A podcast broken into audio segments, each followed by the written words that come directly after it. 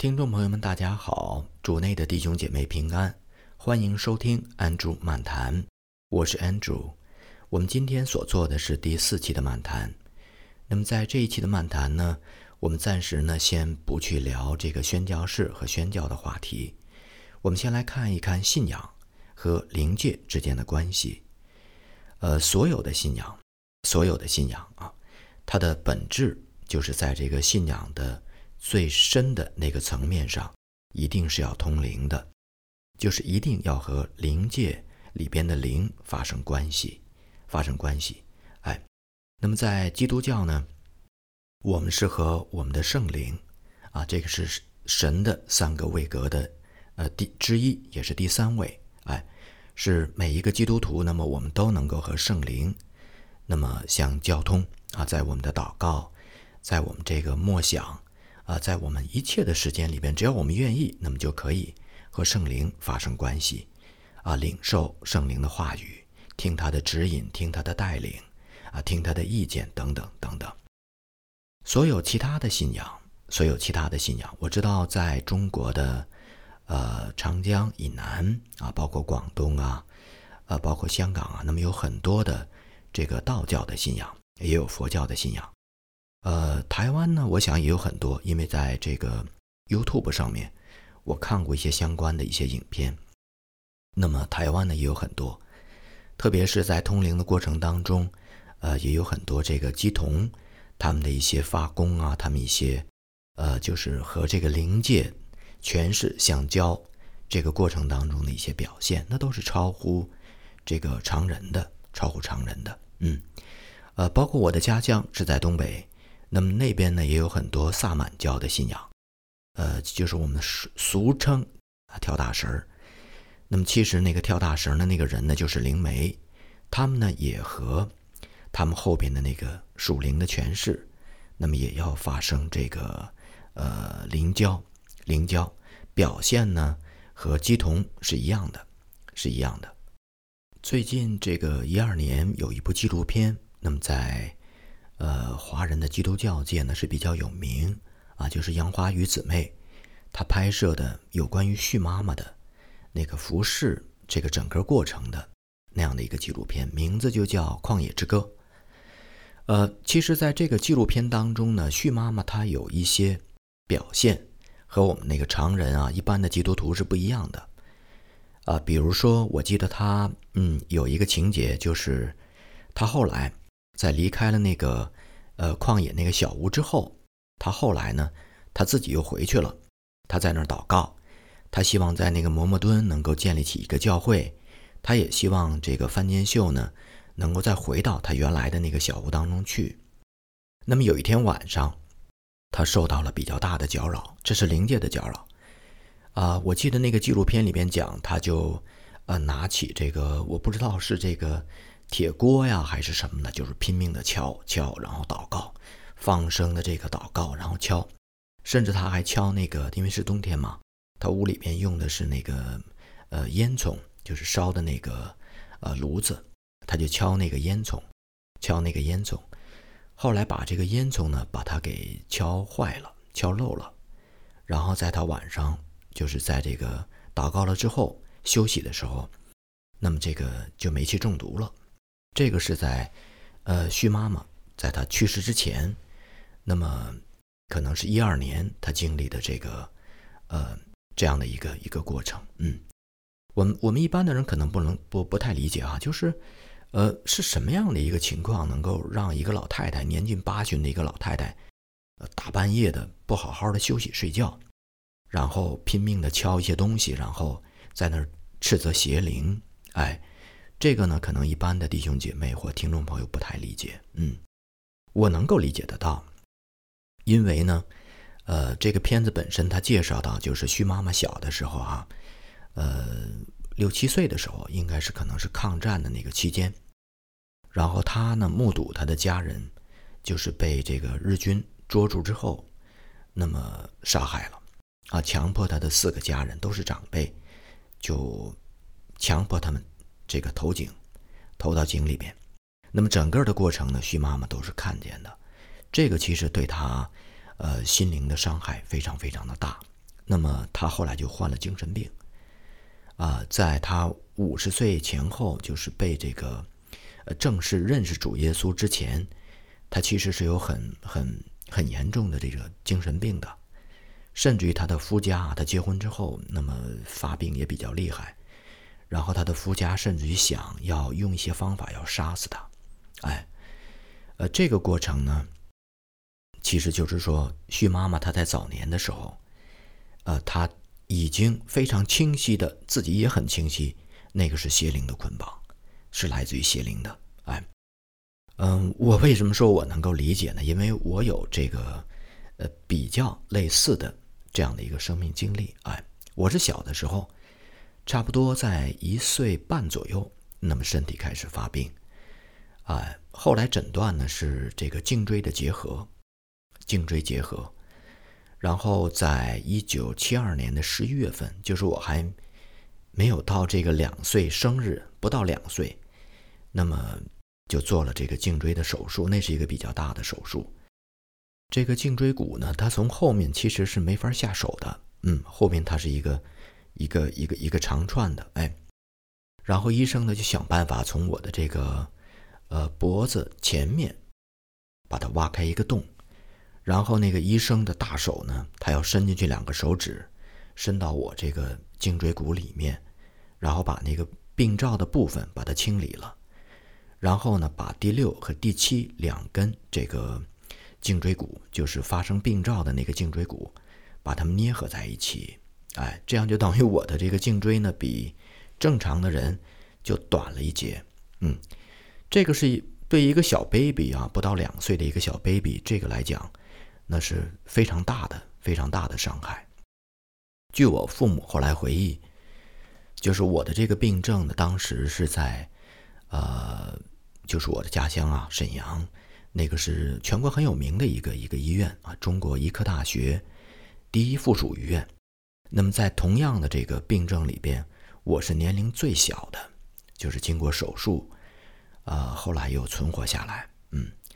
呃，我想说的重点呢，就是说，经过那个手术之后，其实，呃，我自己能够感受到我的身体里面有一些东西，哎，说不清楚，那好像是，但它不是我，但是他们呢有生命，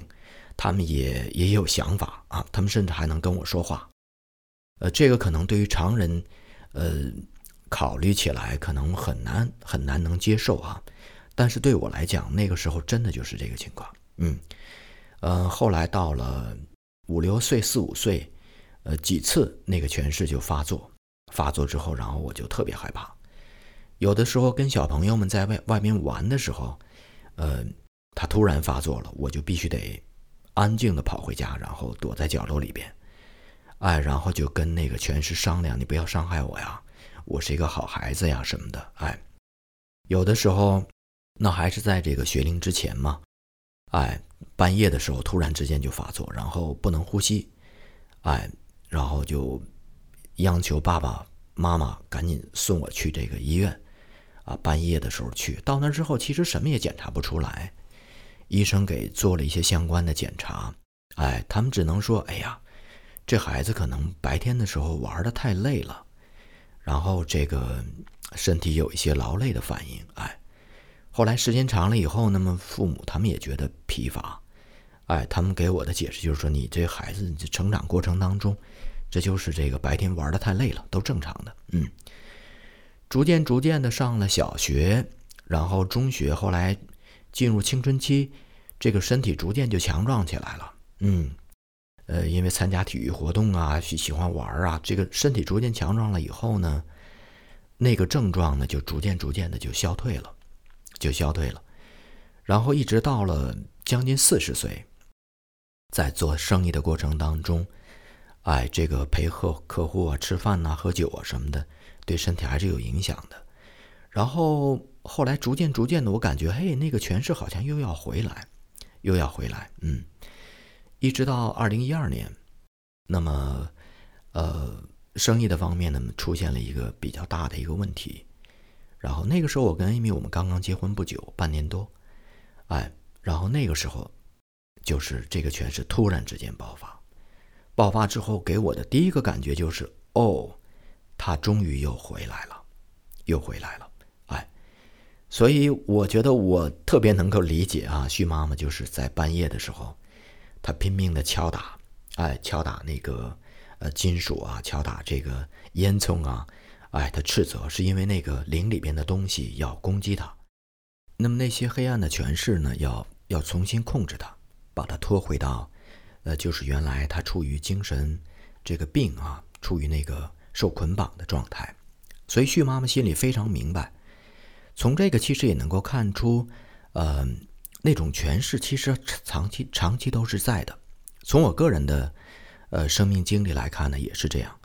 当我这个属灵处于低潮、软弱的时候，那么那个权势一定要起来，他就是想要重新的控制我，重新的控制我。嗯，所以这种灵里边的征战呢，它不像说我们说啊。患某一种病，然后我们吃了药，我们看了医生，后来就痊愈了哈，不是这样的，它不是这样的，它是一个长期的存在。哎，我们呢就是要不断的倚靠主耶稣，不断的靠着耶稣，啊，时刻的警醒，然后呢，不断的祷告征战，不断的祷告征战。呃，最近的这个九年来，对我来说都是都是比较大的啊，这样的一个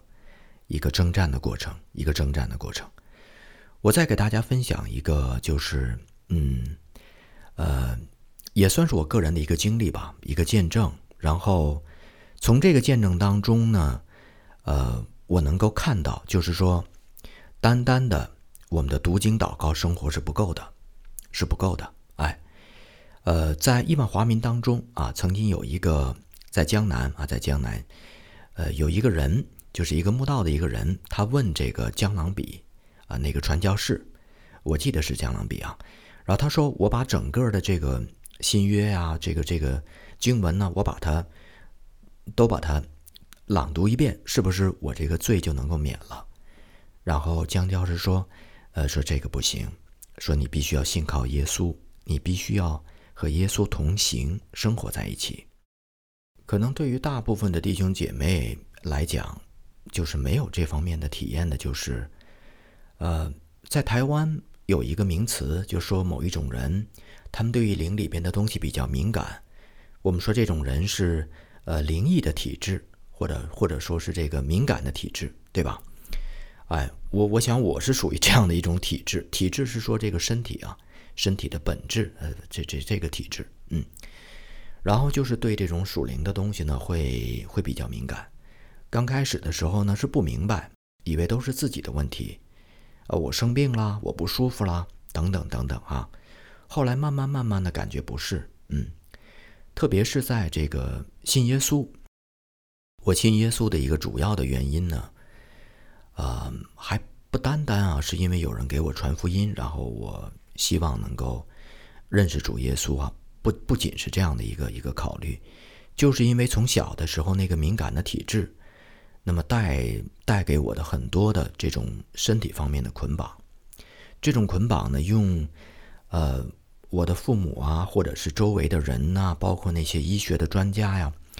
他们都不能给我一个比较满意的一个答复啊。我知道那个诠释它是真的，就在我的里边，哎，然后呢，它有它独立的这种就所谓所谓的位格吧，嗯，它能够控制我，哎。虽然后来这个身体强壮了以后，逐渐逐渐的就摆脱了他的那种控制，哎，但那个东西始终是在的，这个我自己心里清楚，啊，他没有完全的离开。后来到二零一二年十月份左右，哎，然后因为这个生意方面的一些突变，我突然之间呢就爆发了这种叫恐慌症啊，恐惧症、恐慌症。整个身体一下就好像被击垮了一样，哎，呃，我当时第一个感觉就是，哦，这个全是回来了，就是我小的时候那么长期的控制我的那个权势。为什么呢？因为就在这个爆发之前的一年，哎，我还参加这个北京的马拉松啊，全程的马拉松，这个身体的状况啊，包括心脏啊各个方面应该是没有问题，哎，然后。出了这个状况之后，那么我们也开始想办法。嗯，当时呢，韩国的这个治疗就是说相对来说好一些。然后我们考虑，嗯，是不是到韩国来治疗？但是那个时候经济的状况不好。然后这种治疗它是需要每一个月要跟医生见一次面，然后要做相关的检查检测，这样呢才能够调整这个相关的药量。那么我们也没有条件，这个从北京到釜山每个月，呃都要往返，嗯，而且我也没有韩国的这个医疗保险，它的那个药的价钱呢各个方面还是蛮贵的，嗯。后来考虑了一下。考虑了一下之后呢，我自己经过祷告之后呢，我知道这个就是那个灵里边的黑暗权势，哎，所以也是在征得我太太的同意之后，那么也是经过她的充分祷告之后，那么我决定就是不用药，不用药，哎，完全的因着这个去依靠神，在主里面成长，然后呢和那个权势来征战。哎，呃，这个想法当时呢是有一点儿初生的牛犊不怕虎，因为不知道整个的情况如何，嗯，但是呢，也是凭着这样的一个一个决心，嗯，就经历到非常非常与众不同的特别的这样的一个属灵经历。哎，在二零一三年，二零一三年春节，呃，春节之后，然后呢，我和 Amy。我们就呃从这个呃北京，我们到釜山岳父的家里面啊，到岳父家里边来看望 Amy 的家人。我们住了一段时间之后，然后我们返回北京去。呃，在这个飞机场，当时在飞机场，那么有朋友们来送行。那个时候，其实呃那个全市就已经发作了。哎，他说一会儿到了飞机上。然后那儿没有医生，没有氧气瓶，那要有些，呃，上万米的高空。他说我会让你，就是让我的身体出现状况。哎，我当时就有点紧张了，但是我也没有跟人讲。然后上了飞机之后就开始越来越紧张，因为那个诠释是真的嘛，那种感受啊，各个方面也是真的。当那个飞机的引擎启动，然后开始滑行起飞的时候，身体就开始不舒服。哎，不舒服，但是自己还是强忍着，靠着祷告，靠着祷告。嗯，等真正那个飞起来之后，就是感觉害怕，觉得害怕，就好像那个全是对我说的这个内容呢，已经开始临到我了。然后我就跟艾米说：“我说感觉不太好，嗯，我说现在呼吸有点困难。”然后我就觉得那个意识啊有些不清醒，就是逐渐、逐渐、逐渐的，好像有东西压着我的意识。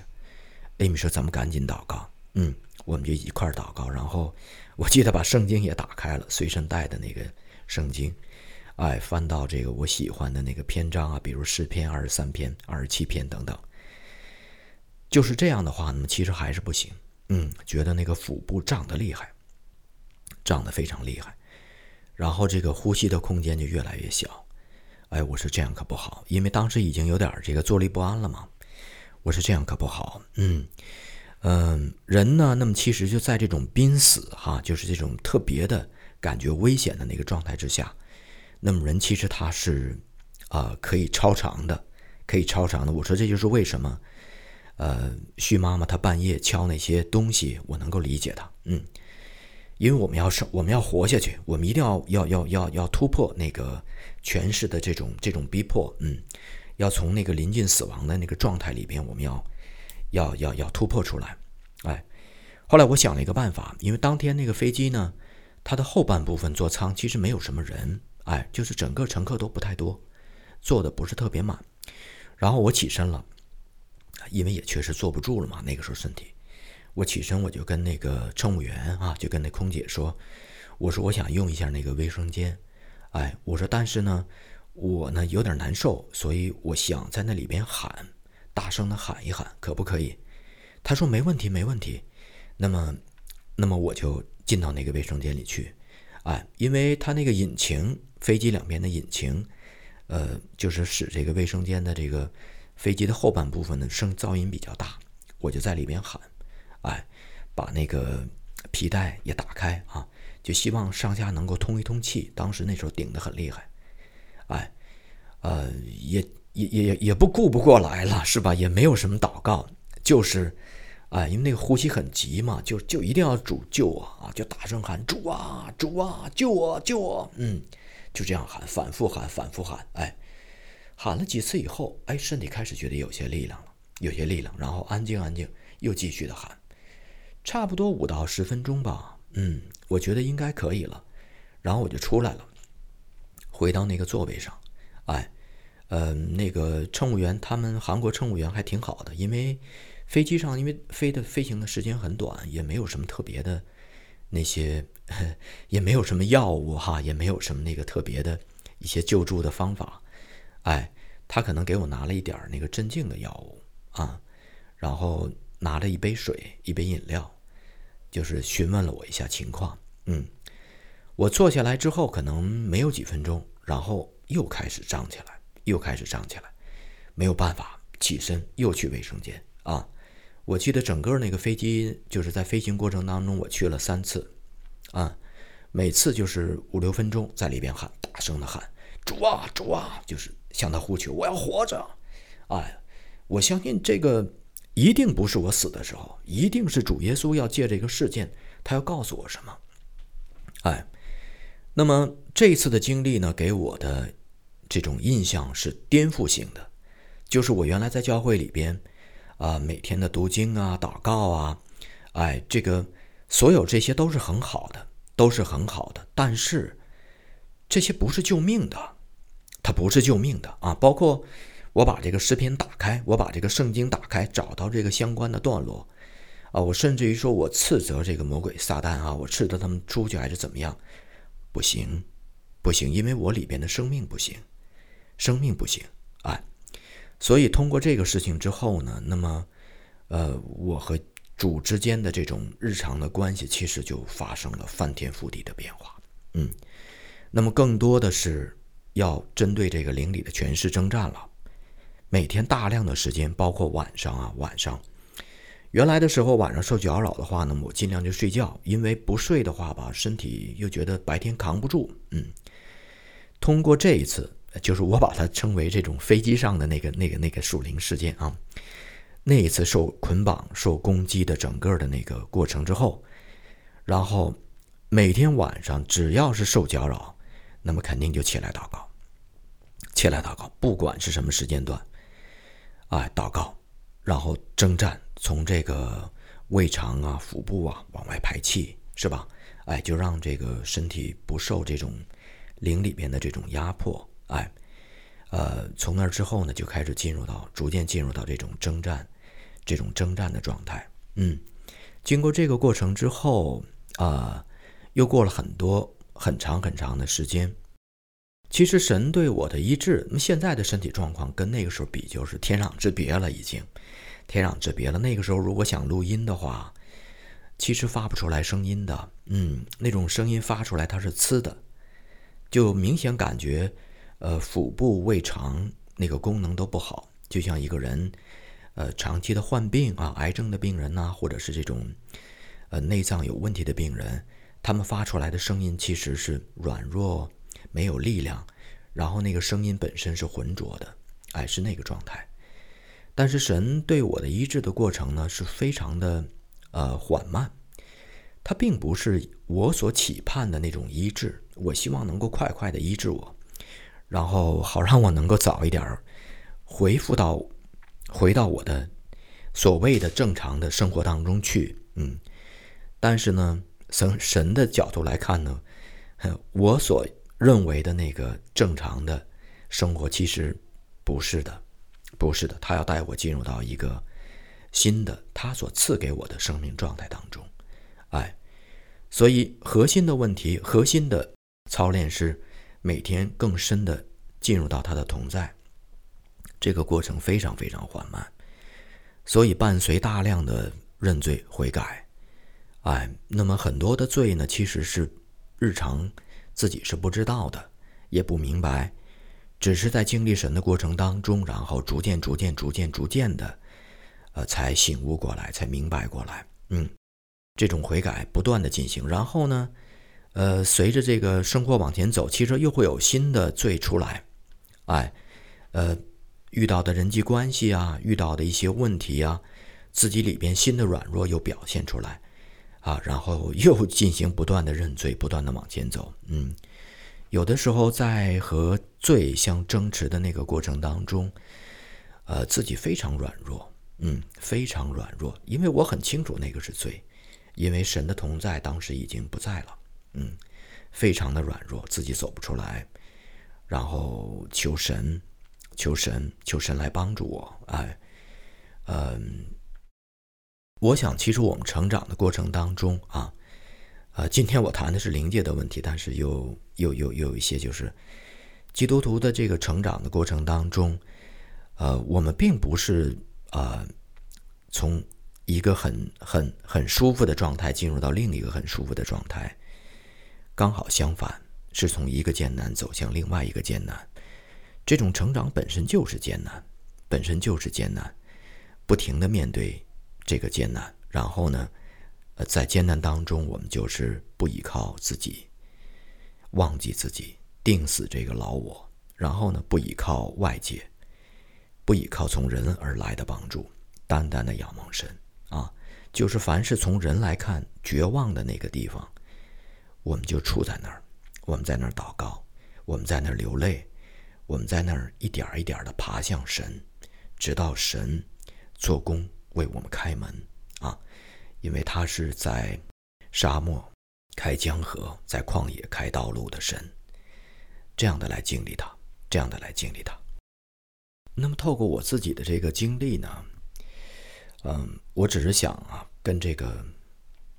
收听节目的弟兄姐妹来分享，就是我们今天的教会，那么给我们的这些教导啊，包括这种解经啊，包括这个。呃，各样的服饰啊，这个都非常的好，也是对的，嗯。但是我想说呢，这个是不够的，这个是不够的。当我们真正面对，呃，灵界的这种，呃，灵里边的攻击捆绑的时候啊，特别是我们身边有弟兄姊妹经历这些攻击和捆绑的时候，呃，目前教会所能给予的这些关怀和帮助，其实是不够的，那么初期的教会，初代的教会，他们是有的，他们是有的属灵的装备，从神从圣灵而来的装备，甚至于说，在我的母亲他们那一辈的，啊，他们那一代的基督徒，那么有很多的属灵人，有属灵的人，所以在他们那个时候的服侍过程当中呢，常常会发生这种灵里边的事情，灵里边的事情，这种征战然后得胜啊，常常有。但是在现代的教会，就是我个人感觉啊，现代的教会就是越来越，呃，所谓的正常，就是越来越像世界，哎，这种，呃呃，坐卧起居啊，所有的活动啊，其实都和灵界的关系不大，但实际上所受的捆绑和攻击是严重的。嗯，二零一四年我们是六月份到的济州，然后在七月份，我记得是七月份，呃，那个时候因为。自己的身体还处于这个征战的状态之下，然后也也对韩国的这个社会环境啊什么的也都不熟，所以需要时间安静。所以每天呢，我们当时租了一个小屋子，哎，在我们那个屋子的旁边，走的不远，出来走这个三五分钟，就是一个图书馆，就是叫丹罗图书馆。然后每天下午呢，我就到那个图书馆的外面，它的外面很漂亮啊，就像一个大花园一样，我就在那儿祷告。我就问神，我说到济州来，到这来做什么呀？你带我们来，哎，然后在七月份的有一天下午，某一天的下午，我在祷告的这个时候呢，就看到了一个意象。这个意象是什么呢？这个意象就有点像这个，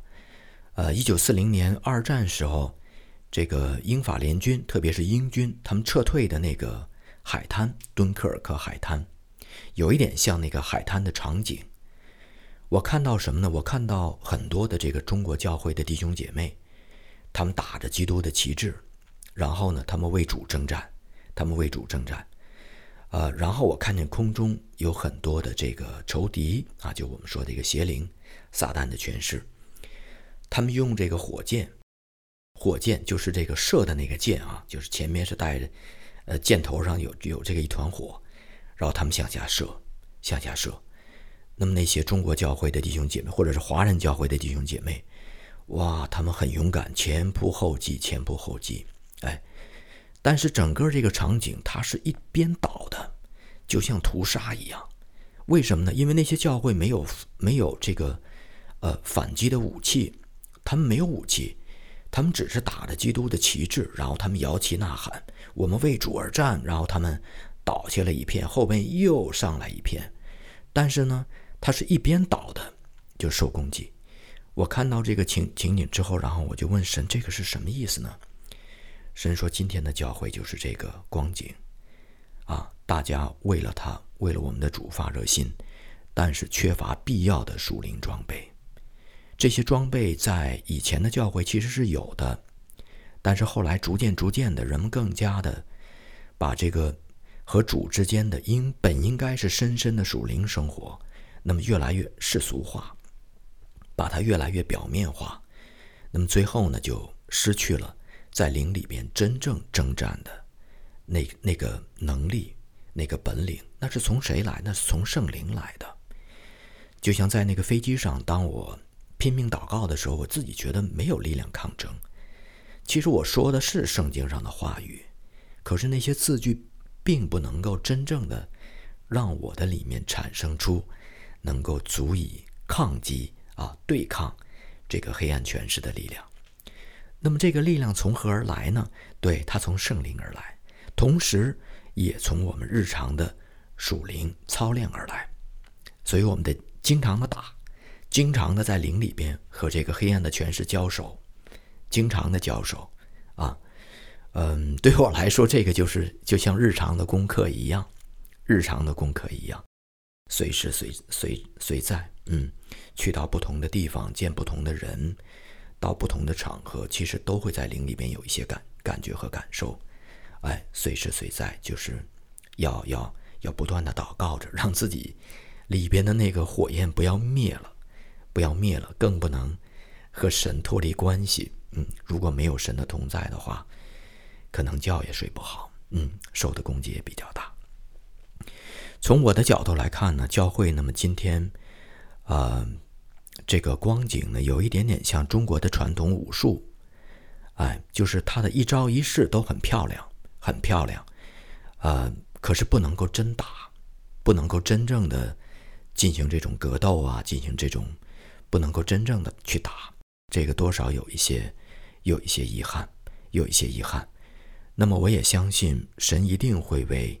中国啊乃至华人的教会，呃，兴起。就像徐妈妈这样的人，啊，那么这些人呢，其实本身他们在灵里边他们是清晰的，他们是清晰的，他们也认识主，他们也知道，呃，神的力量有多么的大，因为什么呢？因为他们遭受过这个仇敌的捆绑，他们知道这个魔鬼撒旦如何的捆绑人，如何的折磨人，然后呢，他们也尝到了依靠神的灵和这个撒旦和这个黑暗权势。征战并且得胜啊，要过得胜的生活嘛，哎，并且得胜之后的这个甜美，这个甜美。我今天其实也没有什么特别的准备，就是把自己长久以来那么想说的一些话把它说出来啊，有感动的一些话说出来。在以后的节目当中，我也希望更多的和弟兄姐妹我们一起来来聊，嗯，有关于属灵征战这样一个话题。然后，真正的让我们的弟兄姐妹能够认识这个灵界的真实的存在，啊，主是真神，他一定会把有关于世界和灵界这个所有的真实的情况，他一定会告诉我们，啊，就像保罗说，呃，属灵的人他能够参透万事，啊，他一定会告诉我们，然后呢，他一定会兼顾我们过这个得胜的生活，嗯。今天就唠唠叨叨的说了这么多，也没有一个头绪啊，就是凭着感动说好了。